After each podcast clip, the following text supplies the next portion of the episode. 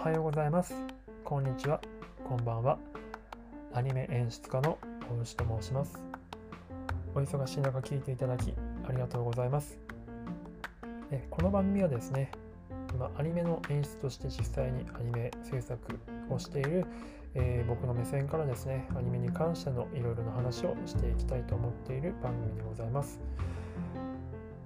で今日はですね、まあ、2020年の11月29日日曜日に収録しているんですけれどもこの配信は、えー、今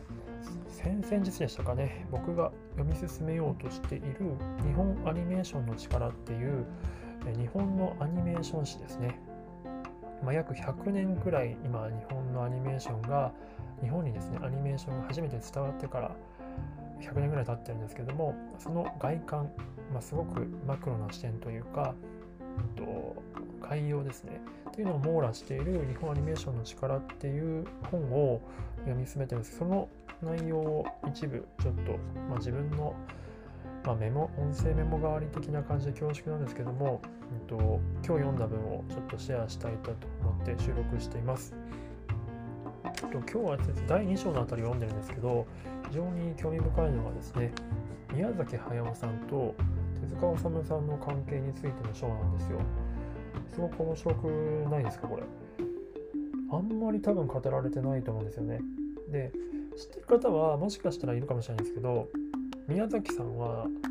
ちょっと意外な方もいるかもしれないんですけど宮崎さんと手塚治虫さんちょっと特殊な関係で宮崎さんは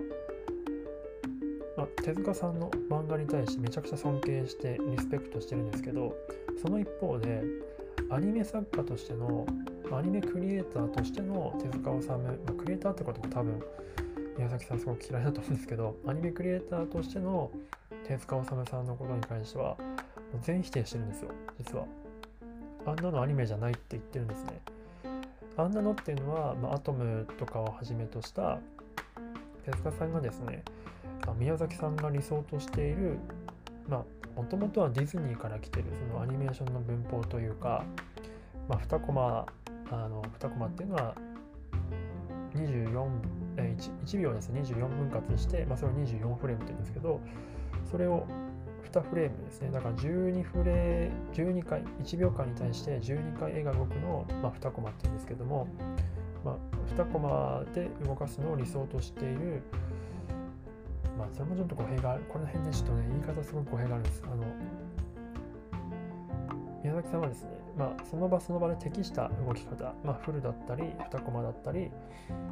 うんまあ、まあ、場合によってはもっとリミゼットを使うみたいなところを適宜使い分けていくのが、まあ、アニメーション。そこで最適な手法をとって最適なアニメーションをしていくのが、まあ、アニメーションって考えてるんですけど、一方で、手塚さんが言ったのは、まあ、これもね、言い方間違えると宮崎さん怒ると思うんですけど、まあ、いわゆるリミテッドアニメーションなんですよ。手塚さんがやろうとしたのは。まあ、3コマ打ちってやつですね。先ほど言ったように12、1枚に対して12コマ、あ12枚絵があるのではなくて、1秒の中で8枚ですね、4枚少なくなるというような感じです。3フレームにつき1枚の絵が動くというようなアニメーションなんですけど、まあ、これがですね、すごく止まって見えるっていうような感覚なんです。でもこれもね、語弊があるんです。3コマ打ちでも動いて見えるようにはできるんですけど、まあ、アニメーションの真髄というか、ポイントを、えー、っと宮崎さん曰くですよ、あの手塚さんは理解してなかったので、3コマにすりゃいいんだろうみたいな感じの動きになってたと。そういった仕事が、まあ、アニメを舐めてるっていうような感覚になってたみたいで、なのでアニメ作家としてのえー、手塚さんを全否定していたと。っていうのがあります。で、一方で手塚さんは宮崎さんに対してどう思ってたかっていうのは、えー、と資料としてはあんまほとんど残ってないんですよ。で、現場の人の話を聞く限りではっていうふうにここに書いてるんですけど、あのナウシカですね、1984年、僕の生まれ年なんですけど、にナウシカができた時に、手塚さんがめちゃくちゃそのスタジオのスタッフに聞きまくったらしいんですよ。ナウシカどうだったって。で、ナウシカ面白かったですって答えると、手塚さんは黙ってしまったと。で、おそらく、そのアシスタントさんの言う限りでは、ナウシカこそが手塚さんのやりたかった本当のアニメだったんじゃないかと。で、それを実現させてしまった宮崎さんに対して、まあ、非常に嫉妬深い人なので、手塚さんって。なので、めちゃくちゃ嫉妬して、悔しくて、自分に対しての、まあ、自己肯定感かなり低くなっちゃったんじゃないかっていうような話をしてましたね。手塚さんは、あの表向きは、うん、結構そのリミテッドアニメというか、アニメーションはあくまでその漫画の延長みたいな感じでしか捉えてないと。動いてればいいんだろうってとちょっと雑ですけど、まあ、みたいな感覚だ、ふうな感じで発言してたりとかもするんですが、実はやっぱりディズニーとかみたいなフルのアニメーションにで動かしていくっていうのが理想だったらしいんですよ。でも、それができない。自分にそのスキルがない。どうすればいいかわからない。っていうところがすごくコンプレックスだった中いろんな実験的なアニメーションを保してて自分の中でかなりそのアニメーションに対して模索してたんですけどそれでもなかなかできないっていう中で見せつけられたナウシカだったとこれがですねなかなか面白いなと思います、まあ、でもねそんな手塚さんがショックを受けるほどの作品だったナウシカを逆に宮崎さん自身の自己評価としてはうまくできなかったっていう自己評価をしてるんですよね。これ面白いなと思ってます。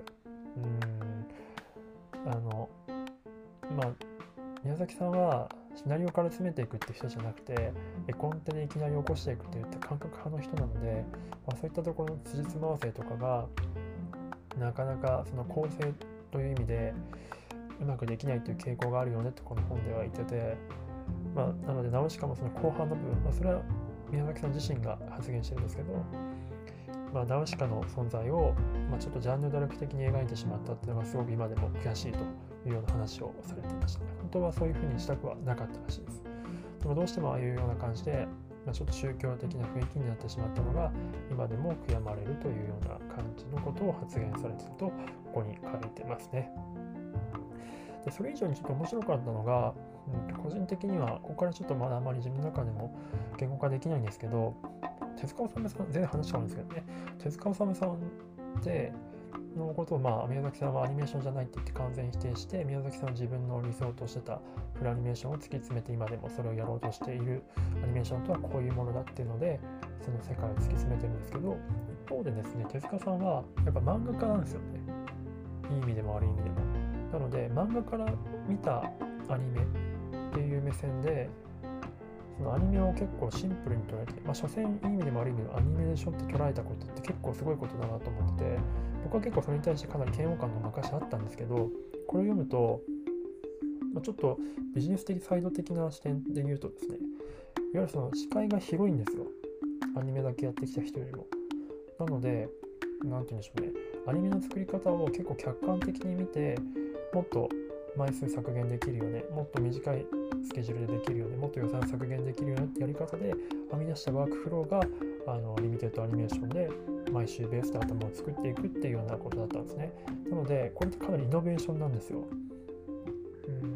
うん、すごいなと思って面白いなと思って見てます。あともう一つ、えー、手塚さんが目指してたのは、そのいわゆるフルアニメーション、ディズニーとかみたいな、えー、フルアニメーション。で、それをやるために、商業的な収益、それ全然仕事にならないからやりたいことは。そのために漫画を描いたりとか、今売れるアニメを作ったりとかっていうことをしていたっていうのがあるんですよ。これも面白いなと思ってて、本当はやりたいことが別にあって、それをやるために別のところで収益化するっていう考え方は、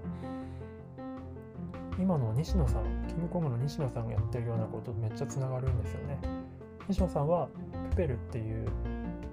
まあ、すごく多分本人が時々言ってるんで問題ないと思うんですけどいわゆる自己満足的な世界自分の中のやりたいものをなんですよ。でそれを売り上げていくためというかその世間に受け入れさせていくためにえー、っといろんなことをしてるんですね。マーケティングだったりとか。でその中でプペルでお金を稼ぐと自利品になるのでプペルではなくて別のまあ、オンラインサロンですね。オンラインサロンで、え、サロンメンバーに対してのエンタメを売ってるのと、まあ、と毎日のメルマガっていうところでの、そこでマネタイズしてるんです。そこに全部お金が集まるようにして、そこの収益でペペレが作れるようになったりとか、っていうような感じでやってるんですよ。なので、本当にやりたいことをやるために別のところで収益化するっていうのは、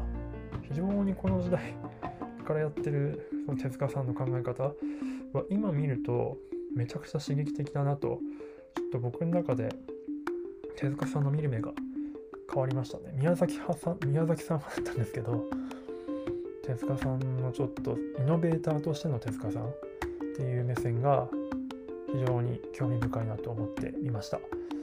えっと、またですね、ちょっと深掘ってみたいなと思ってますので、読み進めていきたいと思います。もうちょっと整理できたら、まとめてまた発信したいなと思いますので、ぜひぜひ楽しみにしていてください。では、最後まで聞いていただいてありがとうございました。ではまた。